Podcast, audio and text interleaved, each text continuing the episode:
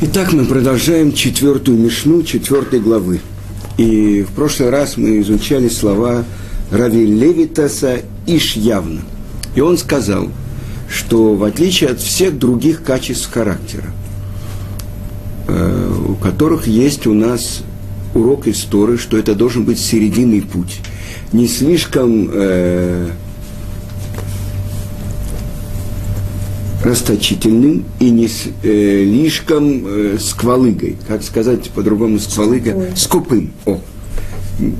А серединный путь. Э, все качества должны э, как бы найти свою гармонию в серединном пути. Так почему же здесь э, автор Мишны говорит, будь очень и очень меот меот шафаль руах шафаль руах, то есть не возносись, будь смиренным, скромным. Почему? И вдруг объясняется причина, потому что завершение всякого человека – гнедение и тлен. То есть это причина того, что он должен быть очень и очень скромным, не возноситься тогда это говорится о чем-то другом. Рамбам в законах о... Это законы э, правильного понимания. Он говорит, что есть серединный путь, и это главное – достичь серединного пути во всех качествах. Но здесь дается другое объяснение. Здесь говорится, потому что завершение каждого человека – это тлен. Именно поэтому нужно, чтобы каждый человек стремился отдалиться от гордости, от э, гордыни очень и очень.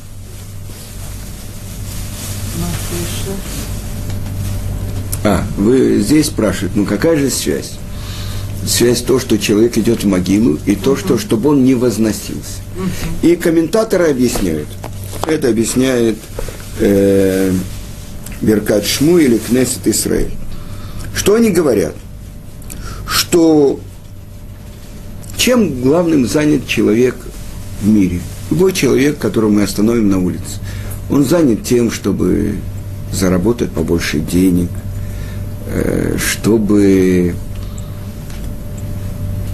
возвыситься над другими людьми. Это главное. На самом деле, что такое деньги? Деньги – это власть. Почему-то люди, которые много денег заработали, они хотят купить почет. Они становятся президентами, я не знаю, членами управления и так далее. Если они жертвуют на какой-то дом, чтобы обязательно табличка, вот этот дом построил на деньги такого-то. В Израиле на каждом углу это урна из такого-то места. Несомненно, это большое дело, жертвуют люди на благотворительность, но объясняет автор Мишни – что все, все то, что делает человек, мгновенно превращается в ничто. То есть, я уже приходил, это Хофицхайм приводит притчу, что у одного человека был суд. То есть царь его вызывает на такое-то число к себе, и будет разбираться против него некоторое обвинение. Он бежит к первому самому своему сердечному другу и говорит, пойди со мной, скажи про меня, что ты меня знаешь, что это все неправда. Он сказал, ты знаешь, вот в это время, когда тебе надо идти, у меня как раз э, другие дела, и я не смогу пойти. Идет другому другу, ну, менее близкий друг, но все-таки. Он с ним проводит много времени и так далее. Он говорит, я тебя доведу до дворца, но внутрь я не войду. И вдруг какой-то далекий такой друг, он его встречает, знакомый, и он говорит, ты знаешь, у меня суд, и мне нужно, чтобы кто-то про меня что-то хорошее сказал. Несомненно, я с тобой пойду, ты вообще мой такой друг, и это все неправда, и так далее. Если бы я задал вам вопрос, расскажите мне, кто первый друг, кто второй, а кто третий. И Хофицкайм открывает. Он говорит так. Первый друг, сердечный друг, это бизнес. Это то, чем человек занят с утра до ночи, его де- дело, его работа. Сколько лет мы провели на работе? Да? Сколько? переехали в другую страну, от той работы не осталось ничего. Да, это одно. То есть деньги, которые человек хочет заработать, чем больше денег, тем лучше. Я спросил, вот сейчас у меня была, я сегодня ночью прилетел из Москвы. Я сидел с одним человеком. И у него мечта найти там какой-то клад. Он говорит, я найду клад, я тебе дам. Я говорю, скажи, а зачем? Зачем тебе это? Ты не понимаешь. Столько денег. Вы не понимаете, что когда человек получает много денег вдруг с неба, это очень большое испытание. Он говорит, я тебе дам. Я говорю, не скажи, блин, Эдер. Когда ты получишь, тогда поговори. Но что бы, я поставил себе вопрос, что бы я сделал? Я пошел бы к большому еврейскому мудрецу, с которым я советуюсь, и спросил бы, что с ними делать. Потому что это очень большая ответственность и очень большое испытание. Кто знает, человек может выдержать это испытание или нет. Одно дело, когда он думает, вот у меня минус здесь в банке, э, долг в Маколите, там этим людям мы должны, этим. Знаете, это муж ворочается, жена спрашивает, что с тобой, что с тобой? Он говорит, я должен этому, этому, этому. Он говорит, ну что ты ворочаешься? Позвони им и скажи, что ты им не отдашь. Пусть они ворочаются. Так это все хорошо, но вы понимаете, что это неправильно по закону Торы. И давать в долг, и отдавать долг – это большая мецва. Так это первый сердечный друг. Кто второй? Кто проводит его до дворца царя? Это близкие, это дети, это родные и так далее. Они доводят человека до могилы. Да? А кто тот третий, который сказал, я приду перед царем, буду за тебя свидетельствовать и так далее? Это добрые дела человека, это мецвод, и это его тара, которую он учил. Но это так, иногда где-то он был на каком-то уроке, где-то он э, какую-то книжку открыл, где-то кто-то ему что-то умное сказал. Оказывается, вот это и есть те бриллианты, на которые человек не обращает внимания. Ну что там это еще урок Торы, ну что там еще, когда можно еще заработать. Вы понимаете? Так вот, все вещи, которые связаны с этим миром, все устремления человека. Так вот, мы смотрим. Заработок, много заработать денег, почет. Почему человек так хочет вознестись над другими? Это тоже впрямую написано. Ура навши, ура кводи. Вознесись, да, э, прославься, э, моя душа, прославься мой почет. И мы уже говорили, что большие еврейские мудрецы, которые знают силы человека, по-моему, это Саба из Келема, он сказал, что если выжать из человека до последней капли вот это самоуважение, он либо умрет, либо сойдет с ума. Потому что это связано с человеком. Почему? Потому что на самом деле человек – это Звучит гордо. Как вы говорите, вы правы. Человек, он сотворен по подобию на Творца. И что это значит почет, что это значит выглядеть хорошо в глазах других людей. Сколько вещей делает человек, чтобы выглядеть хорошим в глазах других. Что человек не сделает, чтобы другие не почитали его немножко странным и так далее. Так вот, это связано с внутренним желанием человека действительно проявить славу Творца в своей жизни. Потому что это то, что сказано, что Творец не сотворил ни для чего этот мир, но для того, чтобы его слава проявилась.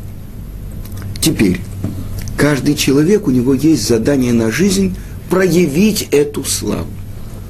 Про Муше сказано, что он был самый ну, я не хочу слова это говорить, по-русски оно уже затаскано, скромный, смиренный, из всех людей, которые были в мире. Поэтому он был самый большой пророк, который был в мире. Он знал свои качества, свои достоинства или нет. Когда умерли Надав и Авигу при освящении храма, храма первого Ниссана, что он сказал Аарону? Я думал, либо я, либо ты. Почему среди близких я освящусь, сказал Творец. Я думал, либо я, либо ты. Э, это через нас произойдет. То есть он знает свои достоинства. Так как же он, самый смиренный, как бы это противоречие, он знает, что он, Раши впрямую пишет, счастлив человек, рожденный женщиной, приходит дочери Цволовката, Муше говорит, подождите, я спрошу у Творца, какой закон. Кто так может непосредственно обратиться к Творцу и получить ответ? Он знает свои качества. Так как же он самый скромный, самый смиренный? Вы понимаете, что для нашего понимания есть противоречие. А противоречия нету. Почему? Он знает то, что Творец ему дал. Это качество, эти качества, которые он достиг в познании Творца, в близости к Творцу. И он понимает, что все это подарок от Творца. Вы понимаете? Это не какой золотой рам. Знаете, еврей ведет из Советского Союза портрет первого секретаря ЦК КПСС Леонида Ильича Брежнева. Ну, ну, дайте я вам расскажу. В золотой рамке его спрашивают, что это? Он говорит, вы не видите? Первый секретарь ЦК Брежнев. Приезжает он в Израиль, он говорит, что ты привез? Он говорит, вы не видите, это же золотая рамка. Так вы понимаете, что когда человек возносится, да-да, я понимаю, евреи, да-да. Когда человек, я вам скажу, еще один еврей сделал бизнес. Я 79 -го года приехал, поэтому я знаю. Один из них купил тысячу экземпляров плакатов всех членов ЦК.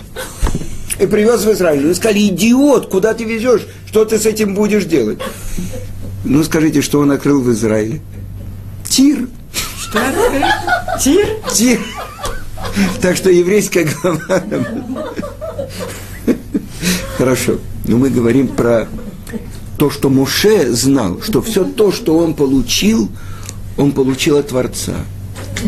И поэтому это то, что он был самым смиренным человеком, и это сделало его тем сосудом прозрачным, который не искажает свет Творца. Представьте себе стекло, да, и которое долго не мыли, и дети жирными пальцами оставили там это. А кто-то пошел, и, я не знаю, и мазут или чернил туда. Гораздо меньше света проходит. Есть одна хасидская история, все ее рассказывают, стихотворения написаны, что один человек очень был щедрым, давал хасид, да, давал много денег бедным и так далее. А потом он построил себе забор вокруг своего дома, калитка, и там сторож. И приходили, когда бедные, он там, значит, сторожу дал вот это, будешь давать им бутерброды, и давать будем по пять копеек и так далее. И вот к нему приехал его Рэби. И говорит, что происходит, почему у тебя двойные ворота такие? Он говорит, ну, вы знаете, дом, я, красивый дом, все ходит, топчет, это, все это, так и я им даю же, видите. И тогда этот Рэбби подошел – и сказал, какое у тебя стекло замечательное, все видно. Он говорит, а это что? Он говорит, ну это зеркало, венецианское зеркало, я привез. Зеркало, зеркало, да? Он говорит, а ты можешь мне объяснить, в чем разница между стеклом и зеркалом? Ну, это видишь насквозь, а это видишь себя.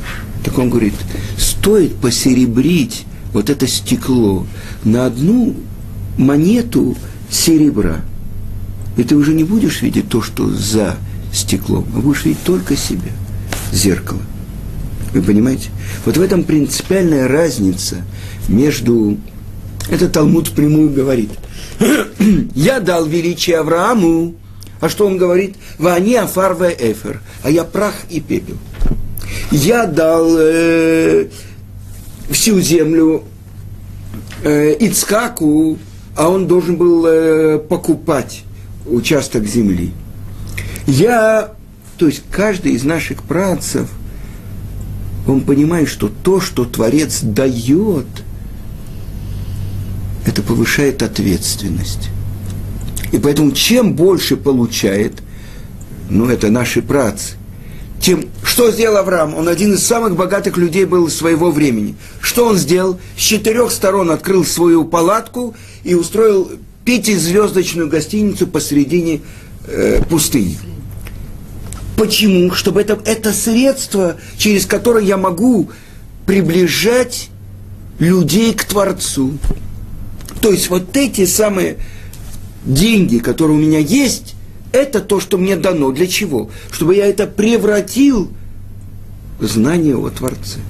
И тогда то, что мы учим, открывается ему Творец на третий день после обрезания. И там какие-то бедуины идут. Что говорит Авраам, Творец, подожди, я побегу встречу их. Кого встретить? Что встретить? Пророчество, которое приходит пророку. Это самый высший пик его жизни. Что значит подожди? Почему для Авраама оказалось важнее принять этих бедуинов, причем для каждого зарезать теленка и дать язык, жареный с горчицей, чем откровение, которое дает Творец? Потому что Авраам, то, что Творец ему дал, он хочет открыть другим людям знание о Творце. То есть он увидел, что Творец делится с миром – безгранично, безвозмездно, тогда сказал Авраам, я хочу это твое качество реализовать в мире. Это хесед. Это, мы говорим, гмилут хасадим. То есть безвозмездное отдавание. Вы понимаете? Это тот человек, который получает и понимает, что это все средство для служения Творцу. Давид Амелех, царь Давид, когда он идет против Голиата, что он говорит?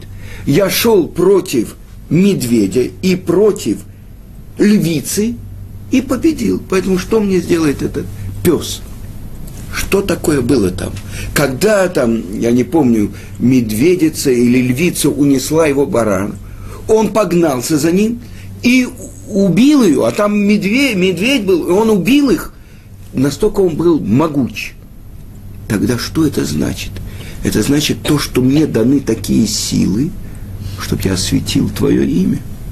И Голиат говорит, я тебе дам э, животным в поле. Я убью тебя и дам тебя животным в поле. Животные едят мясо. Он говорит, ты уже в моих руках, говорит Давид. А я убью тебя и дам зверям полевым. Вы понимаете? Почему он идет? Ты идешь своими бицепсами, трицепсами, а я иду во имя Ашема, которого ты окулял.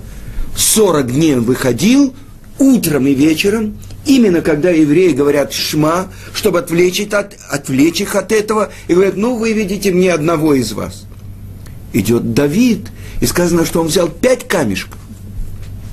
И что ты выходишь против меня, как против собаки с палкой? А с чем выходит Давид?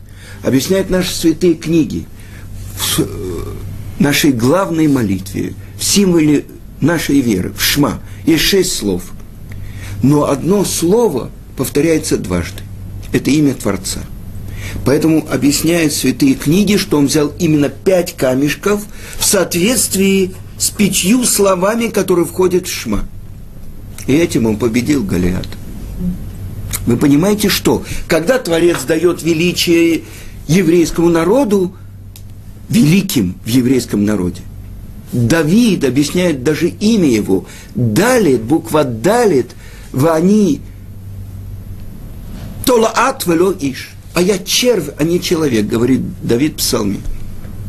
Даль, бедный, то есть он был такой же даль, бедный, когда он пастухом был у своего отца, он остался в таком же положении, когда он стал царем народа Израиля.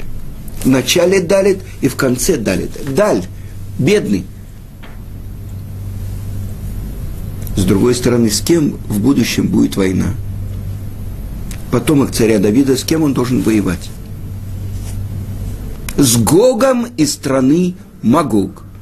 А буква Гимел – это тот, кто дает. Гомель отдает от себя. Так это Гог, я сам по себе. Это моя сила. Это Гог из страны Магог, который воюет против кого? против даль, против бедного. Я буду гнаться за своими врагами, буду побеждать их, положу ногу на их голову и буду знать, что все это делаешь ты. Так говорит Давид. Вы понимаете?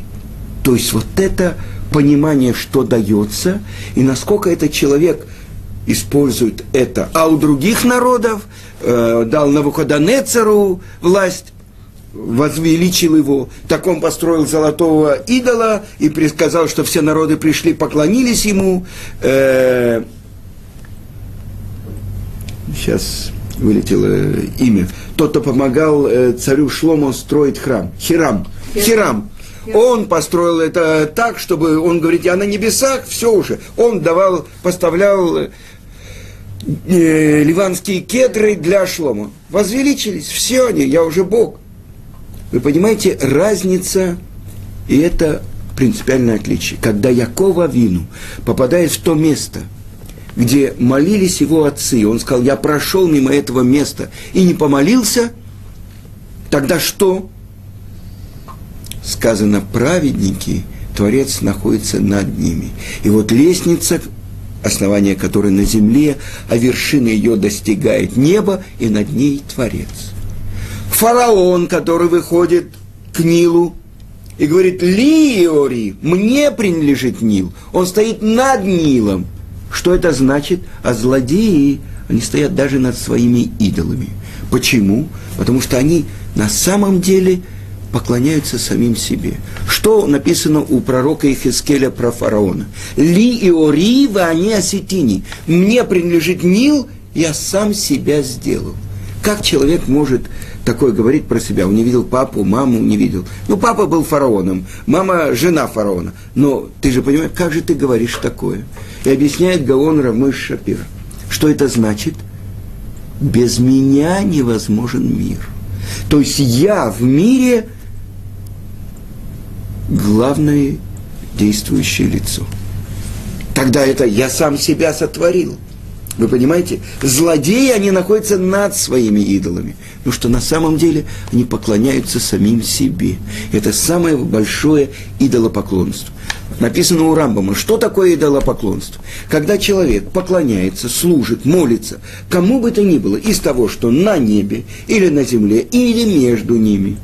То посмотрите, какое идолопоклонство, когда поклоняются, служат, молятся человеку какой бы он ни был. Вы понимаете? Так вот это все то, что это то, что учит Тана Раби Левитас из Явны, что человек должен быть очень и очень смирен, шафаль руах, ставящий себя низко. Он должен знать все те свойства, все достоинства, которые дает ему Творец. Большие еврейские богачи даже, они говорят, я только бухгалтер. Через меня проходят эти деньги. Это то, что написано. Почему милостиня называется цедака, цедек, справедливость? Что это такое? Милосердие должно быть это. А почему цедек, цдака? Потому что то, что тебе Творец дал больше, для нужды других. А если я использую это для себя, я неправильно действую. Больше того, то есть это ты обязан дать, потому что это цедака, справедливость. Вы понимаете? И тогда понятно, так как завершение человека, тлен – все то, что связано с делами этого мира. В результате это черви и тлен. Если человек неправильно пользуется этим миром как средством, чтобы служить Творцу. Потому что заповеди, что мы делаем? Э, в основном заповеди это связаны либо с действием, либо со словами, либо с мыслями, но в основном это материальные некоторые действия. Шофар. Мы берем в руку и мы трубим. Это действие. Выходит голос, но сначала это действие. Филины мы надеваем из кожи, на которой написано что. ремнями повязываем на себе. Э, при входе мы прибиваем мизузу. В Америке, например, один мой друг, э, ювелир, так он э, придумал, он очень процветать начал тем, что он начал делать кулоны. Человек вместо косяка двери на себя надевает мизузу. Или в машине, машине прибивает мизузу. И так далее, и так далее. Вы понимаете, что такое в материальном? Это то, что пишет Рамбан в конце главы Бо. Человек покупает за два гроша мизузу а че, и прибивает ее к входу в свой дом, а через это он свидетельствует про все основы нашей веры. Вы понимаете, это материальное действие. И вот в качестве примера я приведу вам из книги Ават Хесед – Хофецкайма, перевод Равгидали Спинаделя. И говорит он так, что каждый человек в конце года подбивает финансовый отчет. Это Роша Шана определяет бюджет человека на следующий год. И устанавливаются доходы человека и расходы, и потери. И так написано в трактате Баба Батра Вавилонского Талмуда. Так же, как доходы человека определяются в Рошана, так и потери определяются в Рошана. В первый день года Ашем это решает. Но это зависит и от человека. Если он тратит на хесед, на цдаку, он получает от этих мецвод большие прибыли. А иначе придется потратить эти деньги на зубного врача, на автомобиль, на то, чтобы вывести муравьев из дома. И там приводится такой случай. Раби Йоханан бен Закай – который был главой э, всех мудрецов, он был Наси во время второго храма, перед разрушением второго храма. Как-то он увидел сон про то, что его племянники, богатые евреи,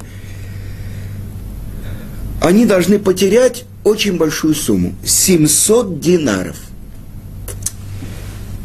И он ничего им не объясняя, пришел к ним и потребовал от них денег на цдаку. И так раз в неделю он приходил к ним и брал деньги. Они бедные давали, дядя, большой мудрец и так далее. И так в течение года он взял у них 683 динара на благотворительность. И вдруг, накануне Йом-Кипура, их арестовали. Римляне их арестовали, посадили в тюрьму.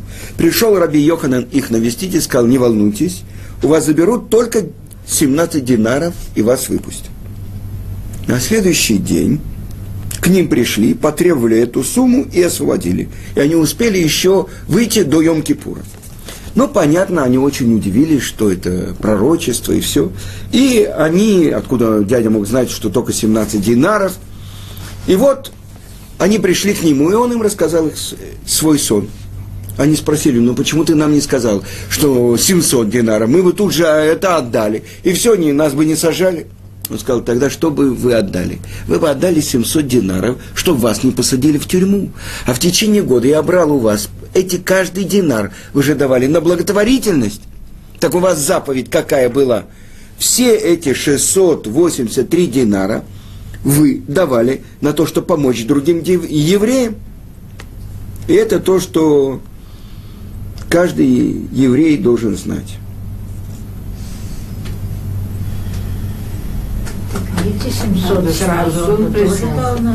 На что? Ну, это благотворительно, ну что? Ну, чтобы откупиться от беды, откупиться, чтобы с ними не произошли какие-то неприятности. А так они давали от себя на благотворительность. Вы понимаете? Каждая динар – это мецва. А так что ну, многие делают, это то, что Творец говорит, проверьте меня в этом, что если вы будете давать на благотворительность, вы увидите, что у вас будет благословение. Да? Поэтому это очень серьезная вещь, и как человек ведет себя с этим, вы понимаете, что у человека, у которого есть гораздо больше денег, это гораздо больше испытаний. Я знаю одного человека, который отдает половину своей зарплаты на то, чтобы поддерживать изучение Тор. Вы понимаете, что это такое? Неважно, нет, это не важно. Вы знаете, чем больше зарплата, тем больше жальче. Это же большая сумма. Вы понимаете? Мы не говорим про тех, кому нужно одолжить деньги для того, чтобы дожить до конца месяца. Но мы говорим, в принципе, человек работает, заработал. Сейчас я могу это все на себя. И вдруг это уже надо отдать кому-то. Только тот, кто понимает, что это такое Тора и поддержка Торы.